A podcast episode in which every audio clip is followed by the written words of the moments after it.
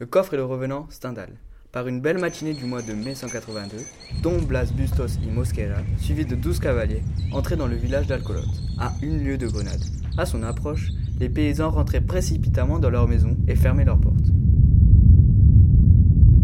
Les femmes regardaient avec terreur, par un petit coin de leur fenêtre, ce terrible directeur de la police de Grenade. Le ciel a puni sa cruauté, en mettant sur sa figure l'empreinte de son âme. C'est un homme de six pieds de haut, noir, et d'une effrayante maigreur.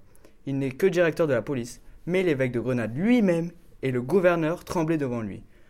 Durant cette guerre sublime contre Napoléon, qui, aux yeux de la postérité, placera les Espagnols du XIXe siècle avant tous les autres peuples d'Europe, et leur donnera le second rang après les Français, Don Blas fut l'un des plus fameux chefs de guérilla.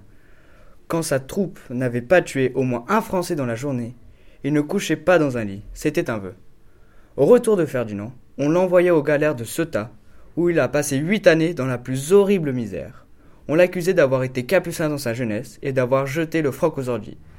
Ensuite, il rentra en grâce, on ne sait comment. Don Blas est célèbre maintenant par son silence. Jamais il ne parle.